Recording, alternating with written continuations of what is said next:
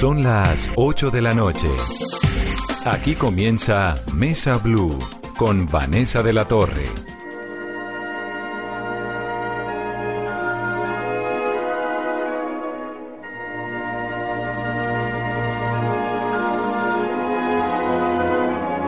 Muy buenas noches, son las 8 en punto. Aquí comienza Mesa Blue y nuestro invitado de hoy realmente que es que le mueve a uno las entrañas de la vida, es tremendo, es Fernando Montaño que es el único bailarín colombiano que ha llegado a la compañía de ópera y de ballet, pues una de las más importantes del mundo, que es el Royal Ballet. Este es el ballet de la reina, para que ubiquemos.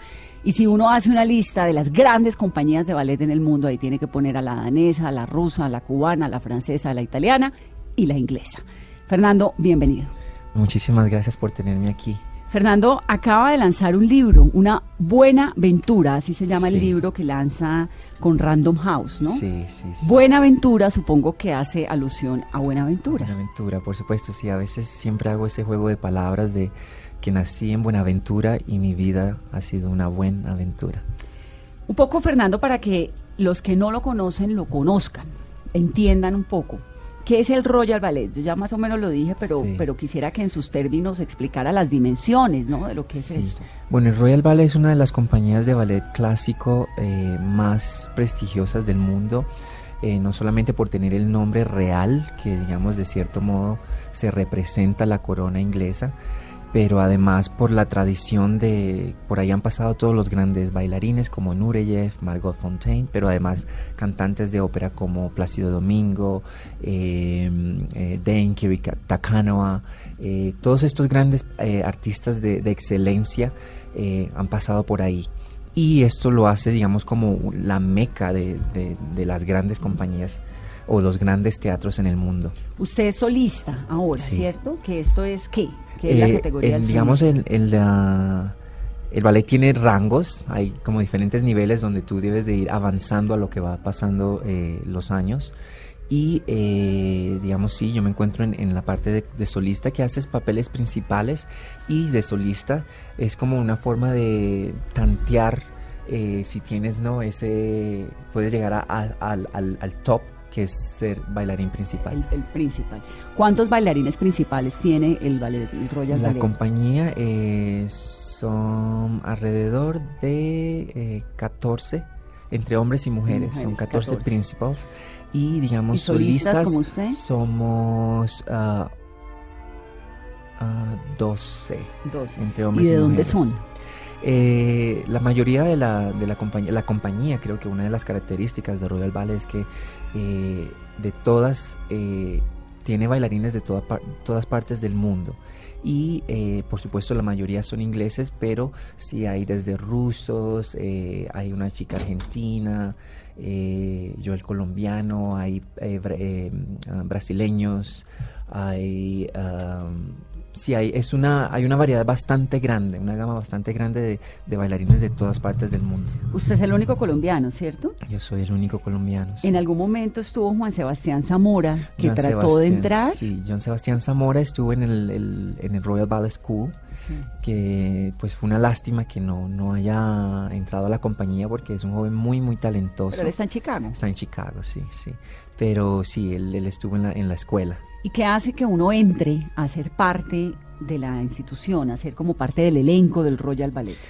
Pues eh, creo que son muchísimos factores, eh, porque igual el Royal Ballet tiene una línea, ¿no? un, estilo de, baile eh, donde se necesita mucha dramaturgia, no solamente ser, digamos, tener la parte técnica, sino también tener esa parte dramatúrgica que, que los ballets se requieren, los ballets ingleses se requieren.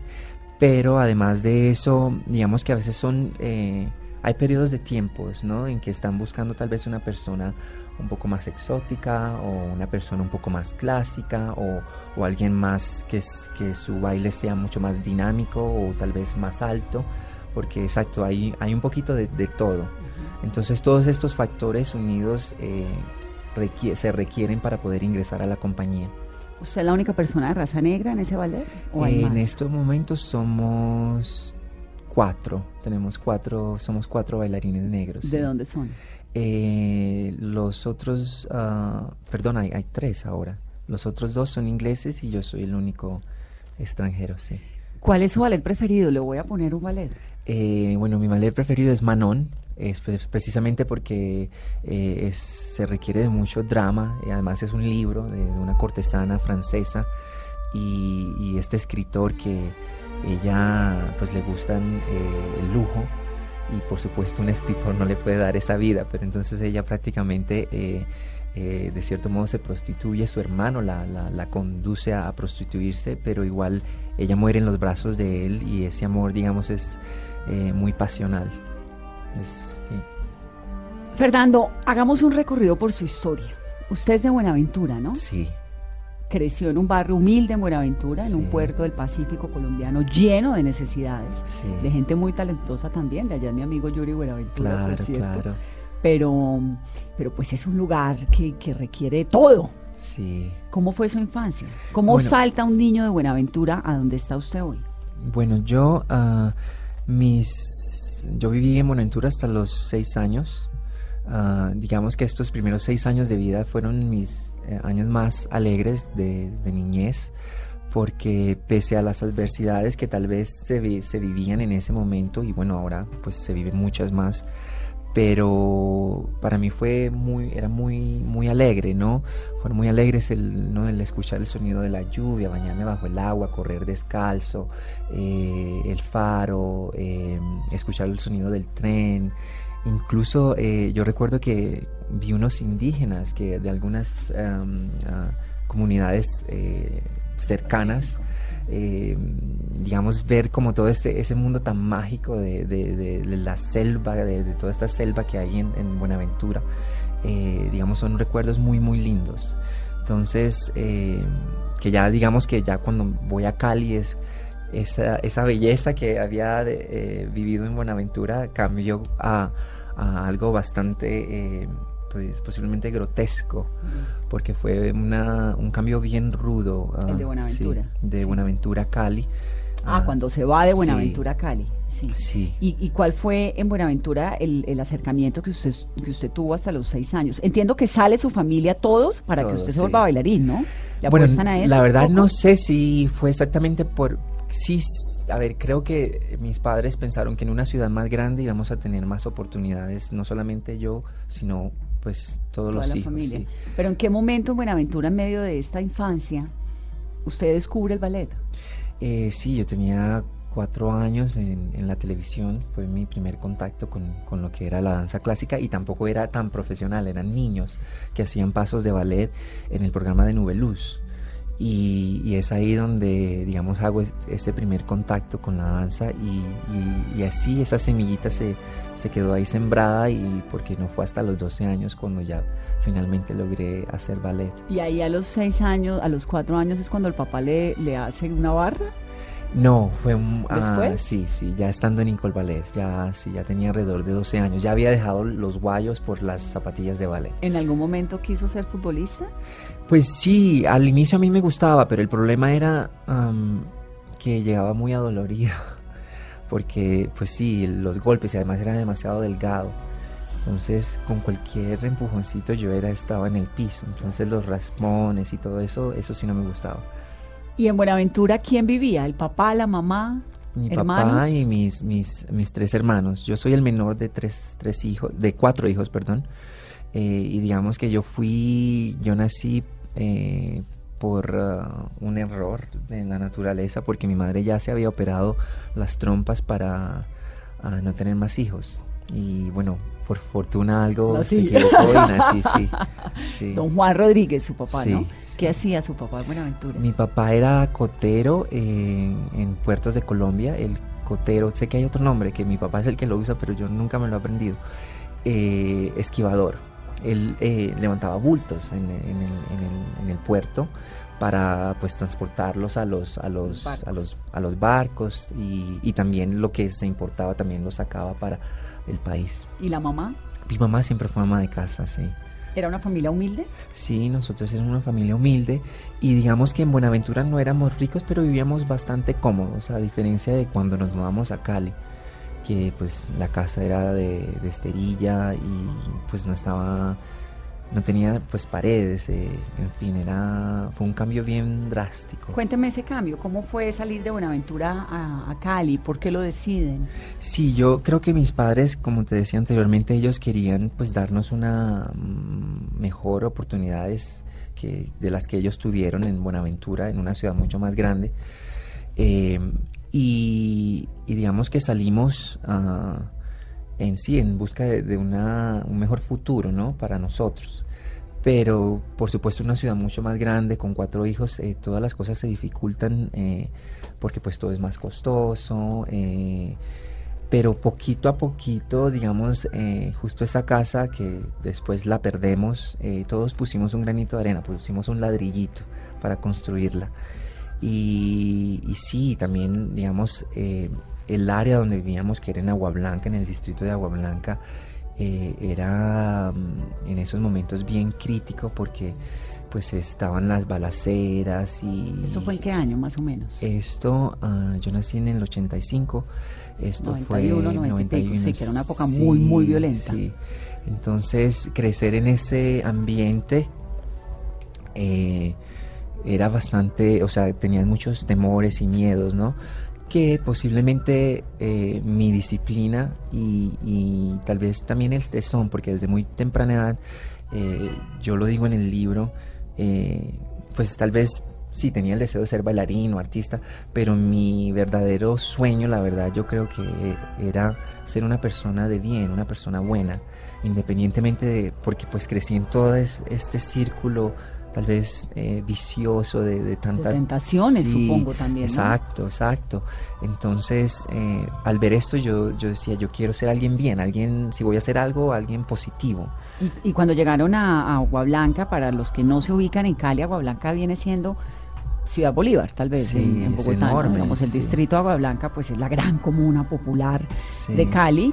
Viven no sé cuántas, 500 mil personas en Guanablanca, de, todo el Pacífico, es un gran receptor de migrantes, de desplazamiento, de, es un lugar es, eh, muy popular, mm. pero con muchas necesidades también, siempre lo ha sido. Fernando, ¿y en Agua Blanca qué hacía el papá, qué hacía la mamá? ¿Qué hacían ustedes? Mi papá ya, él se había jubilado, en esa época se jubilaba muy, eh, a muy temprana edad, y eh, mi madre, mi madre siempre fue muy recursiva y ella, ella aprendió a hacer esculturas, ella aprendió a pintar, a, a, coser, era muy mercante mi mamá, yo diría de cierto modo eso. Vendía cosas. Vendía, ella de veces iba a Medellín y compraba mercancía y vendía cosas, digamos pues para ayudar en la casa. Eh, mi padre a veces eh, hacía trabajos de albañilería, eh, también para tener algo extra de, dinero. Y los niños iban nosotros al íbamos al colegio. ¿Y en qué momento entra usted a Incolvalet? Yo entro a Incolvalet, eh, digamos en el 98. En el 98. Antes de que me cuente lo de Incolvalet, ¿qué pasó con la casa? Porque ahora me dijo que perdieron la casa. Sí, digamos, ah, más adelante en la historia, eh, sí, nosotros cuando yo obtengo una beca de estudio, después de estudiar en Incolvalet, después de dos años, eh, nosotros, ah, mi beca solamente cubría la, parte académica y artística, más no eh, la manutención, ni mi transporte y mi alimentación. Entonces, eh, mis padres hipotecan la casa, la rehipotecan y ya, digamos, todos los recursos se agotaron hasta que la perdimos, porque ya no... Puede ser, para poder financiar sí, el ballet. yo no, digamos, ah, nunca tuve apoyo de, ninguna otra entidad o no, solo mi familia. Y, ya después en Italia es donde, digamos, eh, obtengo un sponsor y luego ya en Inglaterra también ya vienen como... Pero ese es otro salto del que vamos a hablar ahorita. Sí.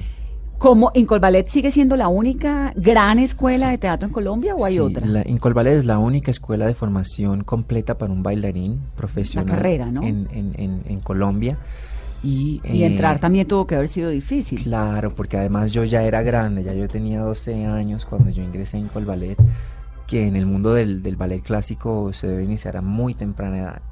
Entonces eh, casi no me dejan entrar porque pues ya estaba demasiado viejo, supuestamente, entre comillas, 12 años ya es estar viejo.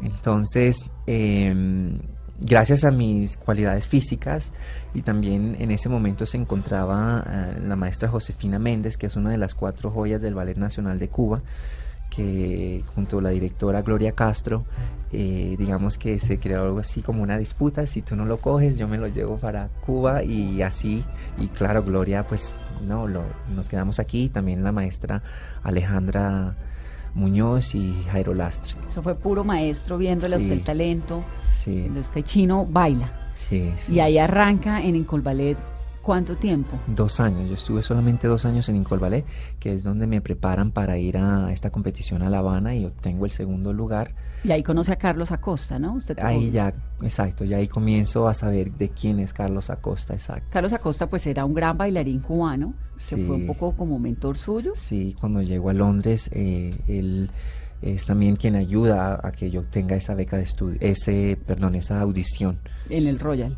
¿Pero usted conoce a Carlos en Cuba o en dónde? en, en, en el Royal en Inglaterra. En el Royal ya en Inglaterra. Sí. Entonces, ¿qué pasa en Cuba? ¿Usted se va a Cuba a los cuántos años? A los 14 años y ahí vivo cinco años y medio.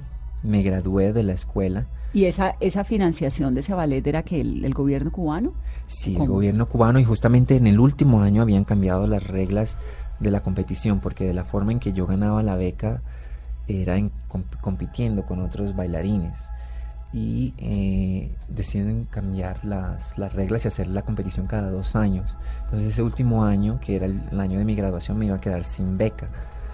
Entonces, eh, gracias a- al sistema político que tiene Cuba y, a- y al pueblo cubano, la verdad, porque mi abuela eh, cubana, ella hace una petición. ¿Su abuela es cubana? bueno, yo la llamo abuela Ah. porque es quien me crió todo, es quien me crió Claro, todos ya. esos años que viví ahí en, ¿Usted en La vivía Habana. en dónde? ¿Con una cubana? Sí, sí. eh, después del primer año que fue el más difícil, pero sí después ella prácticamente me adoptó como su nieto. ¿Y usted entonces llega a Cuba en qué año? Yo llego a Cuba en el 1999-2000. O sea, eso es casi periodo especial. Periodo especial y también el, el Lian González. Claro. Sí. Este era el niño cubano, El niño, el balserito. pero el, el, el- el periodo, el periodo el especial. periodo especial estaba- Durísimo. sí. Claro, estaba terminando y, y- y ya venía Chávez un poco, ¿no? Que, que salva o ayuda a Irea. Sí. Refresca la situación cubana, pero era una época difícil. Sí. Eh, ¿Por qué Cuba es tan fuerte en el, en el ballet? El ballet. ¿Por Rusia? Por, exacto, por la conexión con Rusia, eh, que, que siempre han tenido ese eh, contacto. Eh, y además que, digamos, Alicia Alonso y Fernando Alonso eh, crearon pues esta escuela también con esa eh, tendencia tanto americana como rusa. Sí. ¿Y cómo era la vida de un joven colombiano bailarín en Cuba? En, en esta época, Sí. en esta situación. Eh, bueno, por supuesto, al tener solo 14 años y encontrarte sin familia en un país extranjero, aunque es Latinoamérica, pues hay muchísimas dificultades en el sentido que pues no se es tan maduro para tener algunas, tomar algunas decisiones. Y eh, pues personas se pueden aprovechar, o, pero digamos fue un, un cambio bastante drástico en el sentido que bueno, en- aquí en Colombia tú sabes que tú sales y puedes parar el bus en la Claro, calle, en pues cualquier tienes lugar. al papá de la mamá allí. Exacto. En, en La Habana pues están esas colas enormes, eh, eh, la escasez de comida, porque a veces aunque se tenía el dinero, pues había escasez.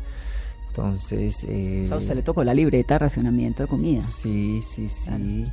Y, y además teníamos una señora que, que venía del campo y ella nos traía mm, pues las cosas básicas, ¿no? Un poco de, de huevos, carne, leche, que por supuesto era ilegal, pero era una forma de sobrevivir, que es una de las cosas que yo más resalto del pueblo cubano, eh, que son muy eh, eh, recursivos, son muy recursivos y proactivos, porque de tampoco a veces crean mucho. ¿Con quién vivía?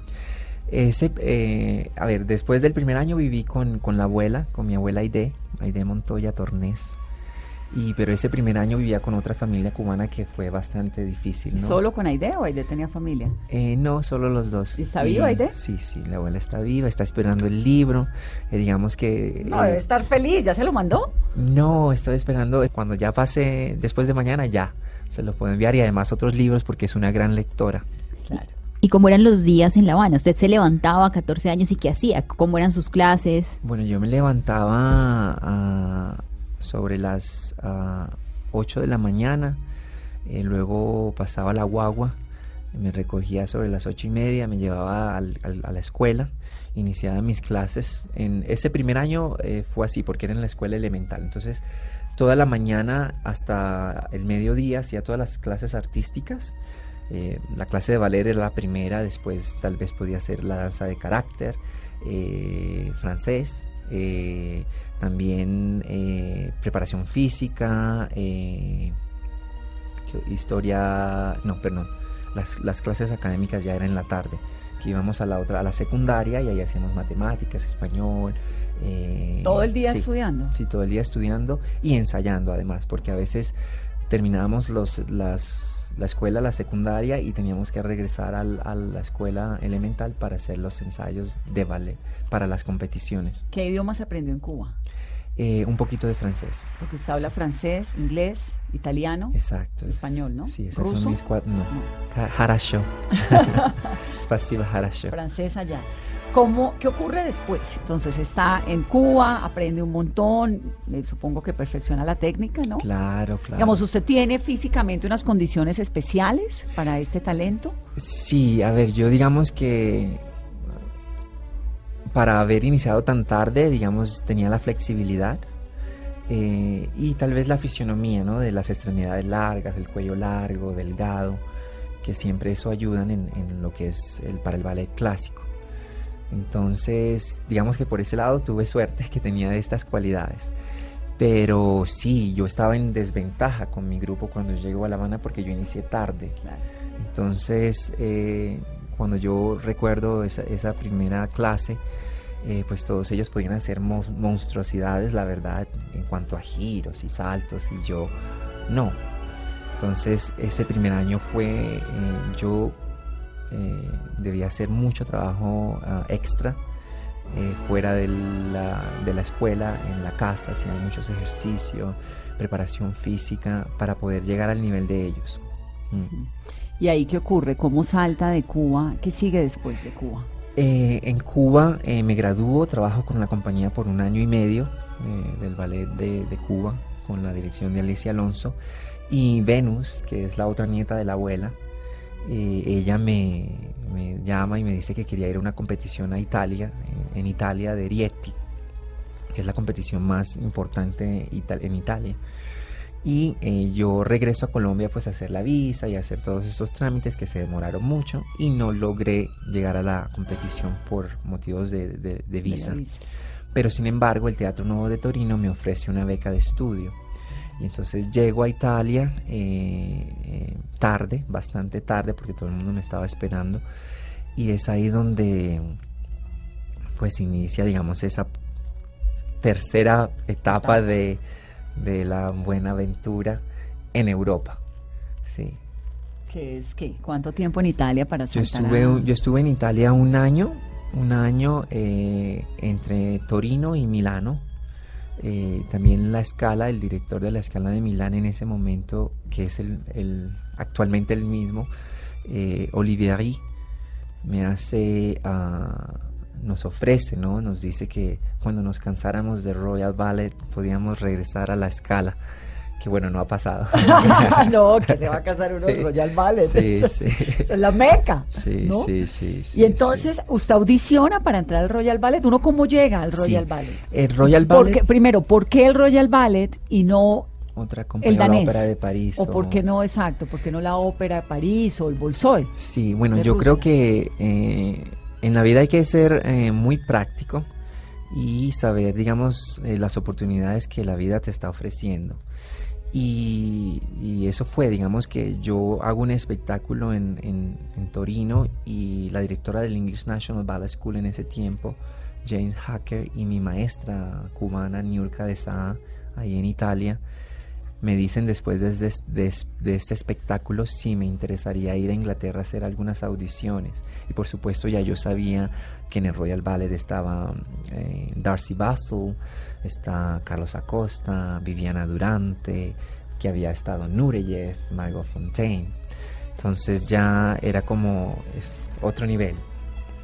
Entonces eh, ellas eh, son quienes organizan todos, mi, documentación de visa y todo para ir a, a- Inglaterra y más el apoyo de Carlos que también ayuda para facilitar la, la audición en el Royal. Y, y sí, yo tenía dos audiciones en, en el Royal y en el English National Ballet. Y, pero la primera Los fue... dos en Londres. Sí, los dos en Londres. Y la primera era en el Royal Ballet y por fortuna ellos me dicen, no vayas a la otra compañía, De te una. queremos aquí. Sí. Pero eso, ¿cómo es una audición? Bueno, una audición fue una audición de eh, tres días. La primera es, te ven en una clase de ¿Te ballet. ve quién? La directora, eh, la subdirectora o la asistente de la subdirectora y algunos maestros. O sea, estos una- unos señores sentados Sí, en ellos escenario. se sientan y no en el escenario, en el Royal como es como es una eh, no es una audición abierta, tú entras y haces clase con el resto de la compañía Ok. y ellos vienen y se sientan ahí y comienzan a mirar tu trabajo Eh, y luego después de esa clase de ballet que fue lo primero que ellos vieron nos dicen eh, nos ven una segunda vez un segundo día en otra clase y el tercer día ya nos dicen que nos quieren ver bailar entonces ahí ya bailamos ah, ¿Bailamos qué? ¿Uno decide qué pone?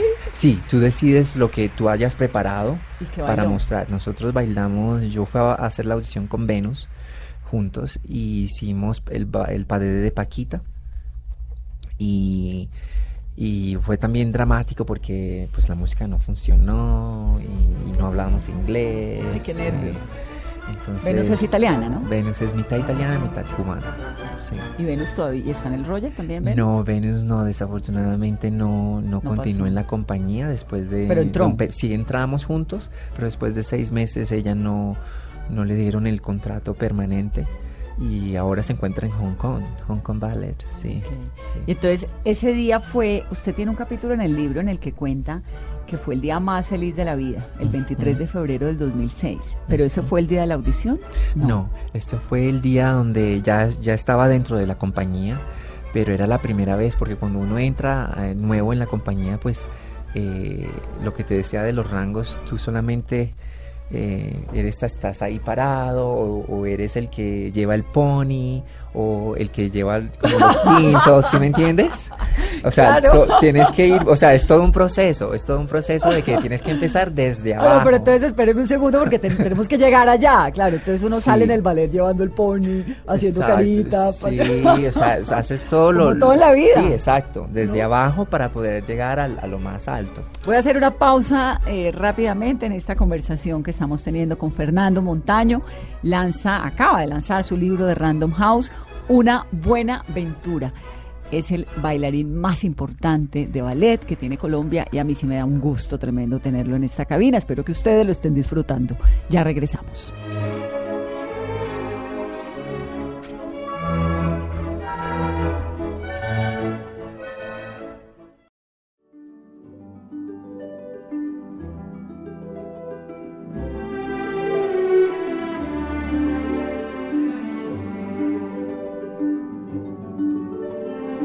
Continuamos en esta conversación, estamos hablando de ballet, de sueños, de vida, de Buenaventura, de Buena Ventura, que es el nombre del libro de Fernando Montaño.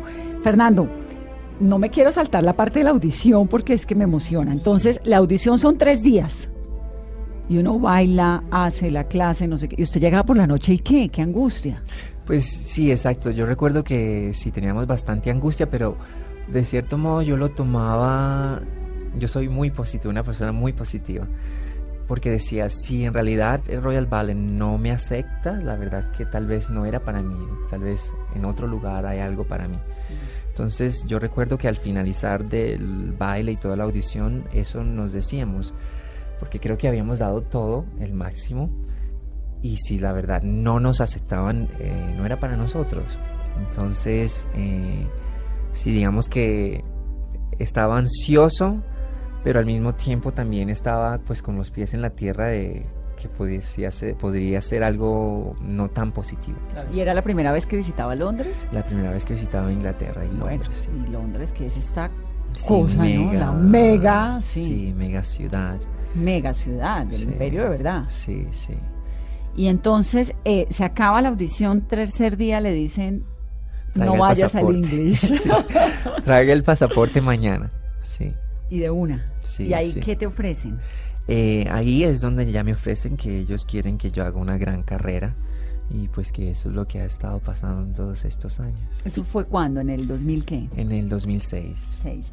¿Y ellos cómo funciona? ¿Le dan a uno como unos meses mientras entra y luego lo van, lo contratan o cómo es? no, la supuestamente em, que es también bastante inusual cuando tú haces una audición, ellos se toman unos meses en darte la respuesta. Posiblemente como el día siguiente yo iba al English National, ellos tal vez pensaron si lo ven los otros, seguro también le ofrecen y entonces es mejor cogerlo, decirle De una de una vez. vez. Y pero si tú tienes seis meses de prueba, eh, donde sí te están probando cómo tú te encajas dentro de la compañía y cómo eh, bailas, cómo es tu, tu, ah, eh, relación con, con el resto de la compañía. Y ahí sí ya te dan un contrato, después de esos seis meses te dan un contrato permanente? ¿Por cuánto tiempo? vida. Eh, Ah, Nosotros podemos ir en, en pensión, a menos de que hagas algo muy malo o que decidas irte. Exacto. Wow. O sea, sí. Y ahí ya entraste como solista. Entré, no, yo entré como cuerpo de baile, después como Ah, bueno, como el, el niño que lleva el, Sí, el- exacto. Por, el e- pony. por eso regresando al, ¿Al capítulo? al capítulo del libro, al primer capítulo del libro eh, que inicia así, que era un día más feliz, porque en ese día yo ya iba a iniciar, ya no estaba pues llevando el tinto o sacando el pony, sino pues iba a bailar como tal, ¿no? Iba a saltar, iba a, a mostrar un poquito más de, de lo que puedo hacer. Entonces, eh, por eso estaba tan contento. Pero también estabas adolorido. Sí, tenía mucho dolor porque eh, mis había una compañera canadiense que nos estaba visitando y eh, pues como apenas nos estábamos recién mudados y estábamos en un ático, un ático lindísimo ahí en Soho eh, y pues lo estábamos amoblando y eso. Teníamos solo la cama, pero era para dos, Venus y yo. Y teníamos esta visita, esta amiga mía, Ca- Caroline Rose, eh, que estaba audicionando en la compañía. Entonces, pues yo como caballero le ofrezco mi lugar a la cama y, y yo entonces estaba durmiendo en el piso y sí, estaba muy, muy adolorido esos días. Sí. ¿Y esos primeros seis meses cómo fueron? El acoplarse a la compañía, a sus compañeros. Pues fueron súper difíciles. ¿Por qué? Porque yo no hablaba inglés. Entonces, eh, aunque el- la lengua del ballet es francesa, todos los pasos están escritos en francés porque pues nació en el siglo XVI bajo el reinado de Luis XIV.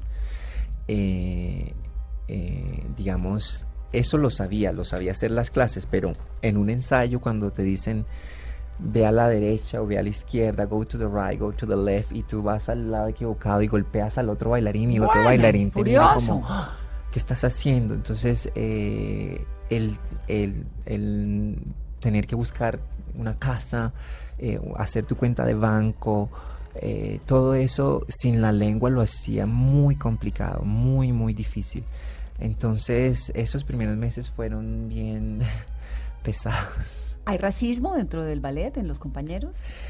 A ver, yo no diría eh, racismo, hay mucha envidia y hay mucha, porque el, el puesto que, el, tu, tu, ¿cómo se dice? Tu, tu lugar lo quiere, lo quiere el otro, ¿no? Claro. Si te dan un papel principal, el otro también lo quiere.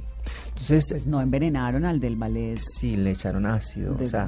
Ah, bueno, le echaron ácido. Sí, o sea, digamos, hay mucha, eh, hay mucha envidia, hay mucha intriga en ese sentido porque es, es, el ballet es todo lo que hacemos en contra de la naturaleza, la verdad. Todos los movimientos, esforzamos nuestros cuerpos al límite, entonces todo el mundo quiere llegar, pero pues no todos podemos. Entonces, eso crea un ambiente bastante competitivo que crea esta eh, rivalidad como tal. eh, digamos, en cuanto a racismo, a ver, yo diría que todavía hay pocos exponentes de bailarines negros en las grandes compañías, eso sí. Eh, no sé necesariamente si es porque al haber tan pocos exponentes, pocos se atreven a hacerlo, ¿no? O, eh, y también si creo que todavía hay personas que, que pueden ver un poco más difícil eh, en un en, en, eh, ver digamos hacer un príncipe que sea un príncipe negro todavía se Ah, lo eso- piensan eso un poquito se lo piensan todavía un poquito más para ver cómo se ve dentro de todo el contexto de- de- del grupo y de la compañía. Entonces a veces sí se puede ser un poco más difícil el proceso es más eh, difícil porque Pero, pero te parece más difícil lo otro, sí que es una cuestión como de envidia, de verdad, Sí. ¿no? Es que Sí. le- leí lo del, lo del ruso y me llamó un montón la atención, que le echaron al principal Sí. bailarín del bolsoy en Rusia ácido en la cara, al al director. director, sí. Sí, en algún Sí. momento. ¿Eso Y- fue por qué? Por... Exacto, porque es- sí, eran, eh, aparentemente eran unos celos de eh, que una bailarina le dieron un papel a una bailarina y la otra chica lo quería y el novio se metió en medio de la discusión y hacen esta cosa de vandalidad. Eso es una tragedia, exacto. ¿Y te pasó algo en algún momento que, no sé, te escondieran las zapatillas? Sí, que... sí, sí, sí, que también era, pues fue duro para mí porque no podía expresar con palabras como decirle, "Ah, ¿qué estás haciendo? ¿No? O si veía a ¿En alguien. inglés? Exacto, entonces eh, en ese sentido, eh, pues sí, yo me escondía a llorar solo, pues yo no lloraba delante de nadie porque eso sí, eh, hay que ser fuerte, ¿no? El ballet, la gente dice por lo general que el ballet es para las mujeres, pero en verdad no. Eh, se necesita tener mucho tesón, eh, mucha personalidad para, digamos, sobrepasar estas cosas eh, que, que el ser humano desafortunadamente tenemos. ¿Qué fue lo que te cosas. pasó? ¿Qué te hizo llorar? Me, a mí me escondían las zapatillas, la ropa de ballet se me desaparecía. Y entonces me las- se me desaparecía esta semana, entonces me aparecía luego la otra. Y era, digamos, como un juego de, de- de escuela, ¿no? Porque, digamos, yo, la mayoría del- de los bailarines de la compañía, aunque hay extranjeros, muchos pasan por la escuela del ah, Royal Ballet School. Y yo no hice el Royal Ballet School, yo vine desde afuera.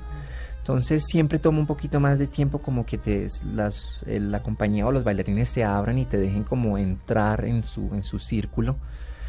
Y, y sí, eh, digamos que, que posiblemente pues me veían como el, el, el de afuera, ¿no? Entonces hacían como estos juegos de, de niños que, que la gente hace a veces de, sí, de, Bueno, para pues, desestabilizarme. sí, claro. Sí, porque sí, de verdad que sí lograron desestabilizarme porque no, pues yo me escondía a llorar y hasta un momento que ya el, el direct, el subdirect, el, perdón, el manager pues me vio, él sí me vio, porque yo se lo comenté a una de las secretarias y ella se lo comentó al manager y él habló con la compañía y ahí ya se pararon un poco las cosas, porque ¿qué pasaba? Cuando eh, estaban haciendo esto, yo estaba haciendo papeles ya de solista y yo estaba recién llegado. Entonces, por supuesto, eso crea celos a los que llevaban años antes de que yo llegase y que ellos no hayan tenido esas oportunidades tan rápido. Entonces, eso es, eso es digamos, eso es el motivo por el cual esa reacción tenemos a veces los bailarines. Fernando, y en medio de esa rivalidad, esa competencia, al final terminan creando una relación de amistad, porque todo el tiempo juntos. Sí, digamos, bueno, yo tengo pocos amigos dentro de la compañía, pero sí es verdad que compartimos mucho, o sea, nosotros pasamos casi las 24 horas juntos, porque es desde las mañana, digamos, desde las 10 y media de la mañana hasta las 10 y 10 y cuarto de la noche muchas veces. Entonces sí, compartimos mucho tiempo. Eh, yo personalmente sí trato de tener una vida fuera de- del mundo de- del, del Royal Ballet, porque me parece que es mucho más sano, porque si no eh, estaría viviendo en, digamos, en nuestra burbuja, burbuja, claro. que es este mundo mágico y bello que es el, el ballet y el teatro. Pero entonces, en realidad, eh, mis amigos, la verdad, eh, son personas que no tienen absolutamente nada que ver con el ballet. Eh, desde, no sé, un manager de restaurante o sí, de todo, un po- una Sí, mezcla de todo. un poquito como sí. de la vida. Y que en realidad también que, que te, sí, que pongas los pies en la tierra de que, que hay un, estamos viviendo un mundo donde, no sé, tanta emigración, tanta polución, pol- eh, eh, sí, eh, contaminación, eh, que estas cosas también son importantes. Sí. Es el ballet de la reina, por supuesto, la reina va, la familia real va. ¿Cuándo fue la primera vez que vio a la familia real ahí sentada? ¿Cuándo la primera vez que le bailó a la reina? Sí, eh, era ¿Se su acuerda de eso? Era su cumpleaños. Y bueno, por supuesto todo cuando la, la familia real, algún miembro de la familia real va al- al- a ver el ballet o a la Opera House, nos avisan, nos, nos hacen saber. ¿Van mucho? Sí, especialmente el príncipe Carlos y, y Camila. Y Camila. Sí, y últimamente Kate, de The Duchess of Cambridge. La duquesa Sí. de Cambridge. ¿Y va con el marido o va sola? Va sola, sí, sí, sí. Ah. y a Eh, ustedes les dicen, hoy viene la duquesa, hoy sí, viene la reina. ¿La reina va bastante o no tanto? La reina, ella va en, en ocasiones específicas, sí. Pero sí, esa primera vez que la conocí, por supuesto, eh, pues estaba emocionado porque, pues uno, estos personajes, la verdad, uno los ve como fairy tales, ¿no? No, pues Como- claro, ese sí. cuento de hadas, pero además es porque es la reina de Inglaterra, ¿no? Exacto. Y ella va al camerino y saluda o esto es viene en el escenario. no, ella viene el backstage en tras bambalinas y pues toda la compañía nos alineamos por jerarquía y ella pasa y saluda a todas las personas, con algunas personas eh, pues se queda hablando un poquito más o menos, pero sí, eh, ese día sí, ella estaba vestida toda de blanco, con sus guantes y, y una de las cosas que me impresionó, que yo lo digo en el, en el, en el libro, cuando esa primera vez que la conocí, es su piel. Su piel que a pesar de que es una señora de bastante mayor, tiene una piel muy, muy suave, muy... Dicen sí. que está conservada en Ginebra. Sí. Yo conservo la esperanza y trato de copiarla. ¿Y con usted de pronto cruzó algunas palabras, la En reina? esa primera ocasión no, solamente la saludé. ¿Y después sí? Sí, después sí, sí, sí. ¿Y qué le pudo decir o qué hablar? Bueno, yo como no hablaba tanto inglés, yo no hablaba, o sea, yo solo la saludé, le dice eh, la reverencia y le dije que era un placer. Pleasure. Sí, sí. Le- les dan eh, una etiqueta, cómo saludar a la reina. Viene, hay Si que hacer hay- esto. Si hay una etiqueta, el problema es que yo nunca la supe. Porque, a ver, yo a veces en el libro es, es curioso, porque la compañía es tan grande que, por supuesto, pues yo era el único que no hablaba inglés en ese momento. Eh, que a veces creo que ellos asumen como que tú pues ya estás bien, o sea, estás ya eh, establecido en la compañía. Y la verdad no, la primera vez que eh, yo conocí al príncipe Carlos, yo estaba súper nervioso porque era en su casa de campo a propósito. que ¿Fueron a había- una presentación o no, él invitó a toda la compañía de Royal Ballet a, a su casa de campo a tomar mm, como un, aperitivo o algo así. ¿Y qué toman? No, este cuento siempre lo tienen Bueno, yo ni tomé porque yo no tomo. ¿Pero qué les ofrecen? Bueno, champán, ¿Y qué les claro, de champaña, canapés y sí, todo súper organizado con sus ah, meseros, todo de verdad que es... Exquisito. Sí, es muy, muy exquisito y muy bien organizado todo. Pero sí, ese día yo estaba medio sudando porque, pues, como no hablaba inglés y yo decía, ay, ojalá que no se vaya a quedar aquí y me pregunte algo y que yo después no sepa cómo contestar. Ay, qué nervios. Sí, entonces yo estaba ahí pues mirando y escuchando lo que los otros decían y hacían.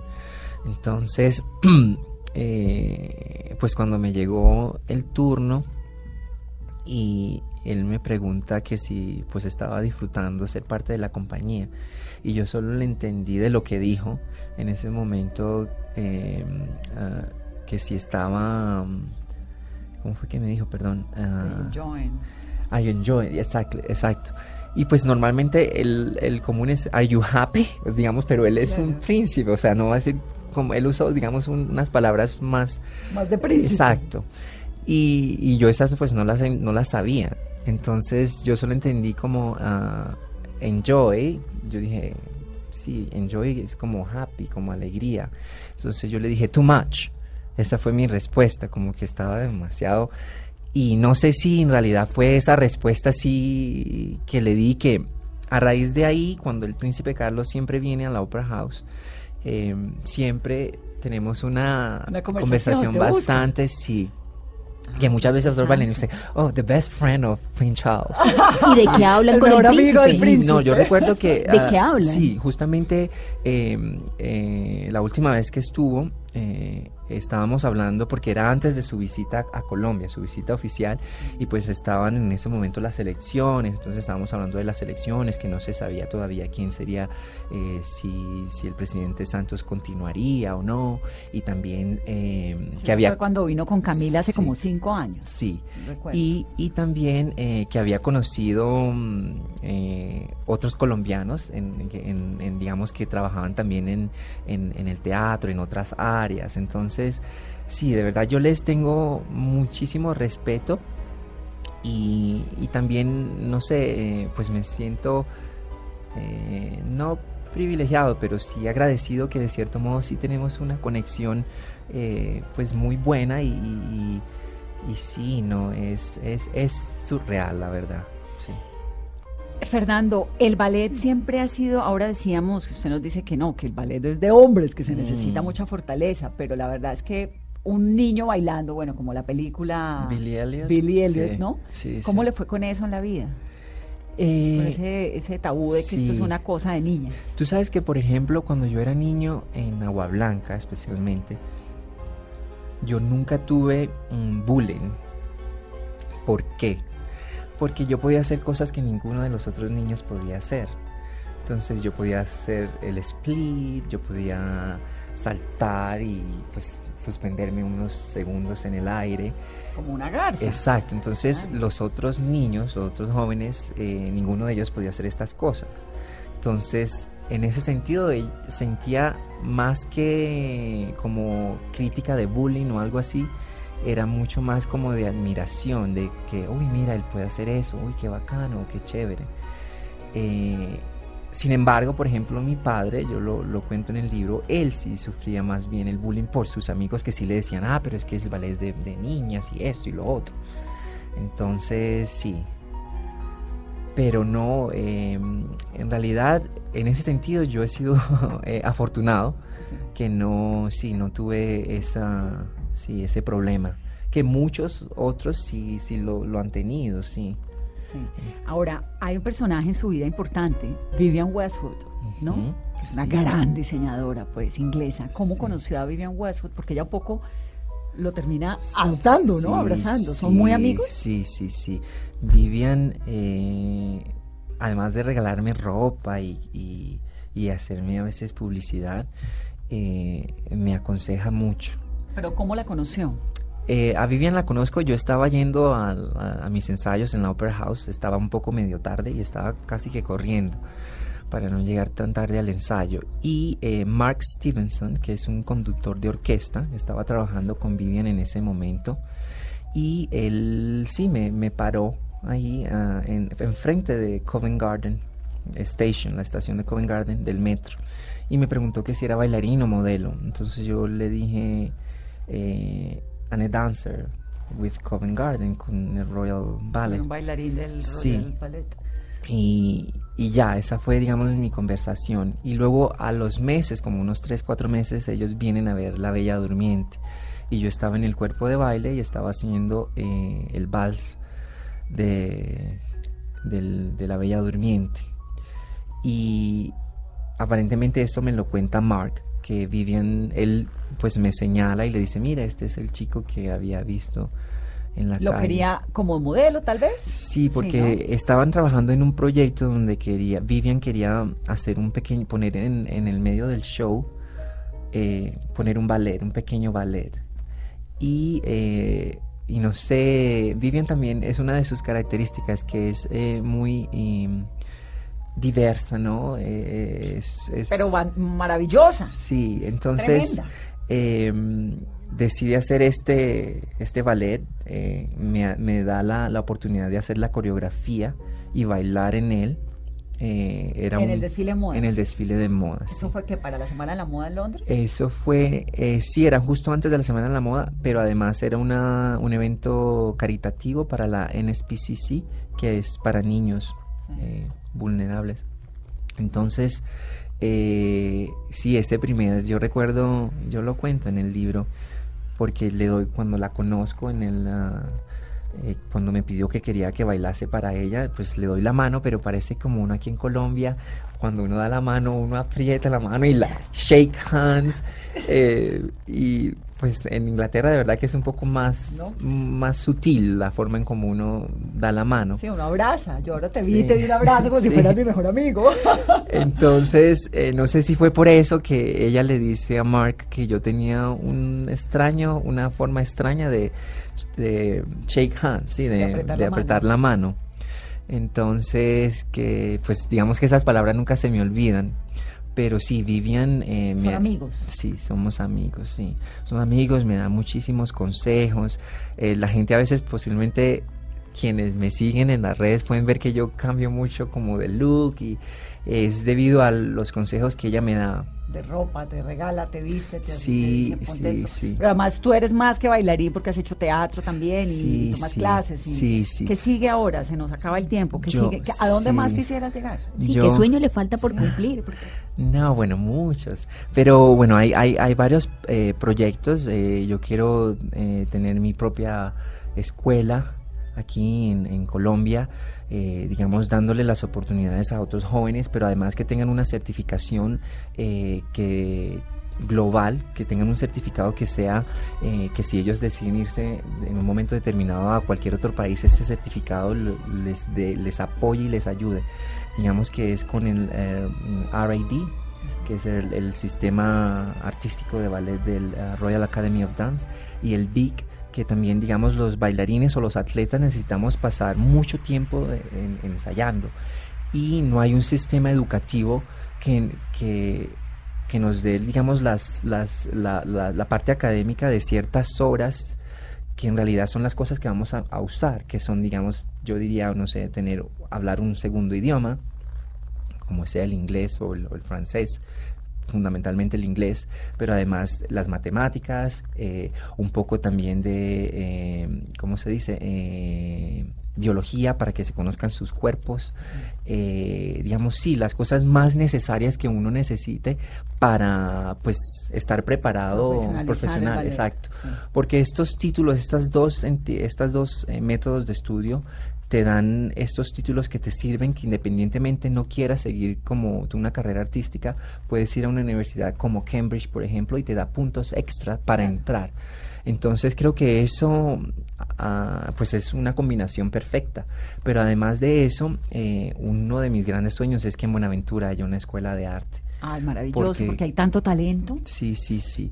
Y además, digamos, eh, ahora que se habla tanto de economía naranja y, y que todavía no se sabe la verdad qué es la economía naranja, creo que, digamos, una, una escuela de arte y un pequeño teatro en Buenaventura haría economía naranja o haría economía, ¿por qué? Porque si el puerto de Buenaventura se convierte en un, un punto de, de turismo, ¿qué se le va a ofrecer a ese turista? Si hay un teatro, el turista va a querer ir a ver un espectáculo Pero y hay mucha riqueza. Hay mucho talento. Estos Exacto. jóvenes, esta música, estos timbales, Exacto. estas marimbas, ¿no? Exacto. estos Y- bailes, el currulao. Es decir, el currulao pues no se supuesto. parece al ballet, pero, sí, no, exacto, exacto. Y eso es lo que atrae el turista, porque qué o qué, o sea, ¿por qué yo quiero ir a Colombia? ¿Qué tiene Colombia que no tiene otro país?